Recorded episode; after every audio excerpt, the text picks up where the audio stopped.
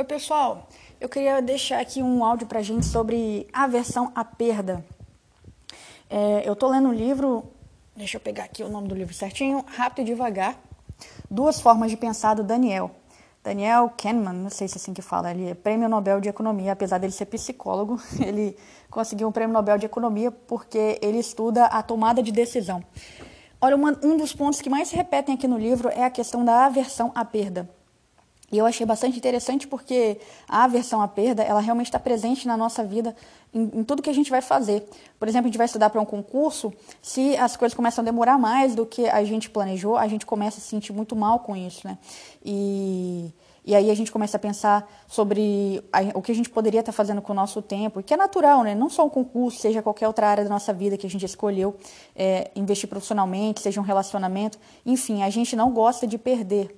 E isso é totalmente normal, a gente não gosta de trocar o certo pelo duvidoso. E daí, por causa dessa aversão à perda, a, a gente pode ter uma tendência a não querer pensar naquelas situações difíceis. E aí isso vai gerar um, um problema na nossa adaptação, no nosso como que a gente vai lidar com as nossas emoções, com, as nossas emoções e com os nossos pensamentos, né? Porque as nossas emoções, nossos sentimentos, eles eles são assim, eles nascem, atingem um pico e depois eles morrem naturalmente. Só que se a gente tem medo de determinada coisa, a gente tem uma aversão àquilo, como, é, como seria um exemplo? Ó, por exemplo, é, quando, quando já tinha um tempo que eu estava estudando, já tinha acho que dois anos que eu estava estudando, aí a, as pessoas vinham me perguntar de concurso. Eu já não estava me sentindo mais confortável, porque eu achei que já, tava, já tinha levado muito tempo nisso. Então, eu até tampava o rosto quando a pessoa vinha me perguntar de concurso e eu mudava de assunto, eu não queria falar sobre isso porque é, era uma situação difícil para mim. Eu não queria pensar. E não era só com as pessoas, eu também sozinha. Quando eu pensava nisso, me dava um desespero, daí eu mudava de assunto e ia fazer outra coisa. E daí, quais são as formas, às vezes, que as pessoas têm para lidar com sentimentos ou pensamentos difíceis? Aí, às vezes, a pessoa vai, vai, vai desenvolver uma compulsão alimentar, ela vai comer, por quê? Porque ela não quer sentir mal, não quer se sentir mal. É, no, no, meu caso, eu fazia exercício físico quando eu estava me sentindo muito estressado. Eu ainda faço, né? Exercício físico faz parte da minha vida desde que eu sou criança. Exercício físico não é algo ruim. Mas a questão é que o problema é você querer evitar aquele, aquelas situações difíceis da sua vida. Porque assim, nessa evitação, você ensina para você mesma que isso é perigoso, que isso é algo que não tem solução, que não tem é, como você fazer, e daí só vai prolongar mais esse estado, que é igual o caso do concurso público. Eu não queria ver as coisas que estavam dando errado. Mas a questão é que eu precisava ver, né, como o, o Bruno Guru já falou numa live outro dia aí, às vezes a gente, a gente não quer olhar no espelho porque a gente tem medo de se achar feio. Mas a questão é que a gente precisa se olhar no espelho para consertar aquelas coisas que não, tão, não, não são tão boas. Algumas coisas não têm solução, mas pelo menos a gente vai ter que se aceitar, como diz o ditado, né? Aceita que dói menos. E aí a gente vai perceber que aquela coisa que não é tão boa, ela não vai ter um impacto de fazer a gente impedir a gente de chegar onde a gente quer chegar. Ó, eu vou dar um exemplo de uma situação muito difícil da minha vida, que de vez em quando eu falo sobre isso, que é a morte da minha irmã mais nova. Minha irmã mais nova morreu é, quando ela tinha 11 anos, ela morreu de uma maneira assim inesperada, problema cardíaco. E ninguém estava esperando que isso fosse acontecer com ela, ela estava bem, foi uma coisa assim do dia para a noite. Foi uma coisa horrível, foi a pior coisa da minha vida. É, só que a questão é, é ou no momento que aconteceu, né, não tinha nem o que fazer, a gente estava ali, você fica meio, você nem, nem, cai a ficha, demora um pouquinho, aí você não quer pensar, vem aquele, aquele, aquela fase de raiva e tal. Enfim, mas a questão é, você precisa pensar na coisa difícil da sua vida, naquilo que é difícil da sua vida, porque assim você tem uma melhor interpretação do que está acontecendo. Você decide como você vai interpretar as coisas difíceis da sua vida. A interpretação sempre está na nossa mão. Então, a minha irmã morreu. Eu não tinha o que fazer sobre isso. Era uma coisa dada, um fato dado na minha vida. Só que é, eu, eu pude perceber, olhei para o tempo que eu tive com ela é, e eu fiquei feliz porque eu consegui passar muitos bons momentos com a minha irmã. É, cheguei a levar minha irmã para a faculdade comigo. É, onde eu ia, eu levava minha irmã. Eu tive muito tempo de qualidade com ela. Enfim, nós aprendemos muitas coisas juntas. E daí eu percebi é, qual é a lição que eu vou tirar dessa história. E a lição que eu tirei dessa história é que o que mais importa nessa vida é o tempo que a gente passa com as pessoas que a gente ama. Então, toda vez que eu lembro dessa história, eu, eu, eu, converso, quando eu converso com alguém, quando alguém me fala de alguma coisa assim, eu sempre falo: olha, foi um momento muito difícil, mas eu aprendi que é, o, o, o, mais importante nessa vida é o tempo que a gente passa com as pessoas que a gente ama. Então, eu não tenho medo de olhar para a história da morte da minha irmã. Foi fácil? Não foi fácil. foi muito doloroso.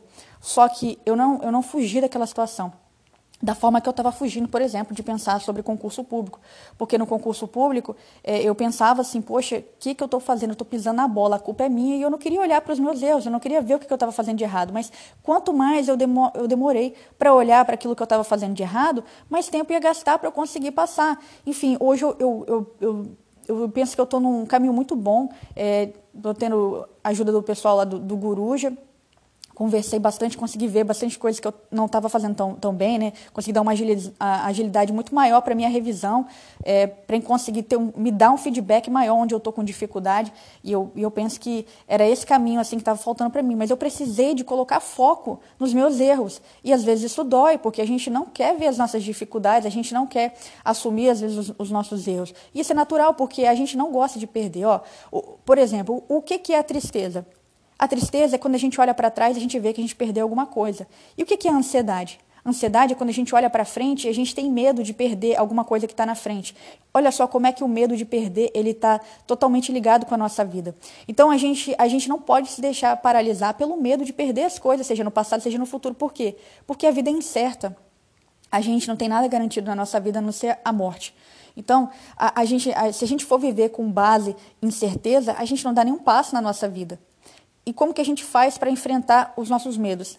É olhando, olhando, olhando para aquilo que a gente acha difícil e tal. Então, por isso que, que a, uma das coisas que eu quero falar hoje aqui é sobre a questão da atenção plena. É, depois que eu percebi que a ansiedade estava me atrapalhando muito é, com relação a passar no concurso, eu comecei a, a, a, a procurar alguma coisa para me ajudar nessa situação, né? Eu demorei para conseguir perceber que a ansiedade era algo que realmente estava influenciando muito a minha vida.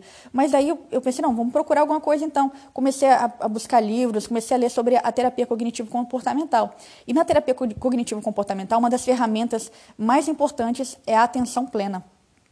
A atenção plena é, é, uma ferramenta que ajuda a gente a se manter no tempo presente, seja essa situação agradável, seja essa situação desagradável. Então, a gente consegue sair daquele, daquele estágio de piloto automático que a gente, que a gente normalmente vive a nossa vida. O que é o piloto automático? É, um, é bom, é, até no livro do, do, do, Daniel, é aqui do Rápido e Devagar, Duas Formas de Pensar, ele começa falando sobre isso, sobre a questão do, do piloto automático, que a gente tem o sistema de pensar do sistema do tipo 1 e o sistema do tipo 2. E o sistema do tipo 1 é aquele sistema de associação, é o sistema que a gente já transformou algo em um hábito. É algo mais natural, algo mais espontâneo. A gente não precisa de esforço para agir nessa, nessa forma de pensar do tipo 1. Na forma do tipo 2, a gente já exige um esforço, a gente precisa de ter um, um, uma forma de pensar mais analítica para resolver problemas. Seria, por exemplo, quando você vai resolver um problema de matemática. Você precisa de um passo a passo ali. E é claro que se você treinar muito um determinado problema, você pode jogar ele até para o tipo, pro tipo 1, para o sistema do automático, porque aquilo ficou tão natural para você que virou um hábito. Aí o sistema do tipo 1 é onde a gente joga os nossos hábitos. Então, quer dizer, piloto automático, a gente nem, nem precisa de esforço para fazer isso aí. E a gente passa cerca de metade da nossa vida nesse estágio assim de piloto automático sem precisar de muito esforço. E isso Pode ser bom, isso pode ser ruim, a depender de que tipo de hábito a gente formou durante no decorrer da nossa vida. E daí, se a gente tem alguns hábitos ruins e a gente está no piloto automático a gente não consegue ter atenção neles, a gente nunca vai conseguir mudar. Então, por isso que é importante você aprender a ferramenta da atenção plena para você começar a prestar mais atenção no que você faz no seu dia a dia. Para você conseguir encontrar aquelas maneiras de viver que não são, não são algo que está te levando para um bom caminho. Por exemplo, uma resposta emocional que você não deveria dar, mas você nem percebe que dá é, sei, sei, lá, seja num caso de uma discussão com alguém, você responde de uma maneira que, que, que não deveria, é, enfim. Só que se a gente vive nesse modo automático, a gente não consegue perceber que existe uma forma melhor de enfrentar essas situações. Então, Aí a gente aprendendo a desenvolver a atenção plena, a gente vai estar mais presente, seja tomando um café com seu esposo ou com sua esposa, com, com seus pais, enfim, você consegue aproveitar melhor os momentos também, né? E, como eu disse, não tem problema a gente, a gente conseguir colocar muitas coisas nesse piloto automático. A questão é que existem algumas coisas que, que, que a gente a, a, gente acaba fazendo de maneira automática que não fazem bem para a gente. E às vezes é uma maneira de lidar com o pensamento, com o sentimento, que foi o que eu falei com relação ao concurso público no meu caso, né? E daí já estava no automático de transformar isso em algo ruim, não querer nem pensar. E era uma, uma resposta. Só que o que, que isso fazia com os meus sentimentos? Prolongavam, porque o sentimento, ele nasce, cresce, atinge um pico e depois morre. Agora, se eu digo, ensino para mim mesma que determinado pensamento, que determinado sentimento é perigoso, ele vai ter um poder sobre mim que ele não precisaria ter. Eu ensinei para mim mesma que aquilo é perigoso. É, eu, eu, eu, a gente está tá sempre naquela, naquela coisa de luta ou fuga. Se você tem uma situação difícil, você vai lutar ou você vai fugir. E a questão é que, às vezes, você não precisa de fazer nenhum nem outro a princípio, você precisa simplesmente de se acalmar e olhar a situação, ah, mesmo que não seja confortável, mas para um pouquinho, deixa a situação desenrolar na sua frente, pensa um pouquinho, deixa ela aí, é, ela rolando aí nos seus pensamentos, sem você é, julgar se está certo, se está errado, para você se acalmar um pouquinho, respira fundo, Aí depois, com calma, você vê se realmente tem algo para você fazer, mas a princípio, naquele calor do momento, naquele calor das emoções, talvez, muito provavelmente, você tomar uma atitude não, não seja a melhor situação, né? Até interessante perceber que a palavra emoção, ela tem ação na palavra. A emoção leva a gente a tomar determinadas atitudes, né? Só que se a gente está agindo no piloto automático, talvez essas emoções estão levando a gente a tomar decisões não tão, é, não, não, tão boas para a gente. Né? Então, por isso que a questão da atenção plena é, é, tão, tão importante, tão fundamental e ela é tão utilizada na terapia cognitivo-comportamental. Então, o princípio da terapia cognitivo-comportamental é que você consegue mudar é, a, a, sua vida, os seus pensamentos, seus sentimentos, você consegue ter uma vida melhor com base no seu, nos seus comportamentos. Mas como é que você vai fazer isso se você não consegue perceber o que você está fazendo? Aí você usa a atenção plena como uma ferramenta para te ajudar nisso. Então, é, já caminhando para o fim aqui, eu quero, eu quero só indicar dois livros que eu tô, que eu tô lendo, já li, já reli, né, sobre atenção plena, muito bons, Neurociência e Mindfulness, do Ramon Cossenza. É, aqui a, a empresa que fez aqui, acho que é ArtMed, o nome aqui. Enfim, Neurociência e Mindfulness, Ramon Cossenza, muito bom. Esse é um, um, dos melhores livros que eu já li até hoje, é, que ajudam na regulação emocional. Ele fala sobre emoções, emoções, emoções positivas, emoções negativas. É, ele fala sobre é, como você fazer uma série de meditações, muito bom. Meditação da atenção plena, né? Meditação é só uma palavra assim que, que, que simplifica você que você vai parar para pensar em determinada coisa, né? No, no caso, a, a, maioria das vezes a, a atenção plena ou qualquer meditação, ela é muito focada na respiração, porque a respiração funciona como uma âncora para a gente conseguir estar tá no tempo presente, estar tá no momento presente, né? Para a gente não ficar naquela é, indo de pensamento em pensamento. Enfim, outro livro muito legal também sobre isso é o livro do Mark Williams e da Danny Penman, Atenção Plena, Mindfulness. Como encontrar paz em um mundo frenético. Esse livro é legal porque ele, ele indica aqui um, um, um site para baixar uma série de meditações guiadas. E eu acho muito bom para quem está começando, igual o meu caso, é, usar meditação guiada para poder entender melhor como que funciona a respiração e tal. E daí eu achei bem legal. Eu vou deixar o link aqui que eles dão pra gente, pra gente baixar as meditações. É, assim, se você tiver interesse de aprender sobre atenção plena, é, eu, eu penso assim, que para mim, de, dos que eu já experimentei até hoje, os que estão me ajudando mais é a, a espaço da respiração, que são três minutos, que vai ser, no link que eu vou deixar, vai ser a faixa 8, e também a faixa 6, que fala sobre explorar a dificuldade é que é você não fugir das dificuldades, você não ter essa aversão à perda assim tão acentuada, a gente ter que lidar com isso, né? Então é isso aí, pessoal. Só deixar por fim aqui a, o pensamento que tentar fugir dos sentimentos é origem para vários vícios, é origem para muitas coisas ruins, por exemplo, é, comer de uma maneira exagerada, compulsão alimentar, né? É, também é, beber de uma maneira exagerada, ou o vício em, em, redes sociais, você quer simplesmente fugir de algo que está difícil para você, né?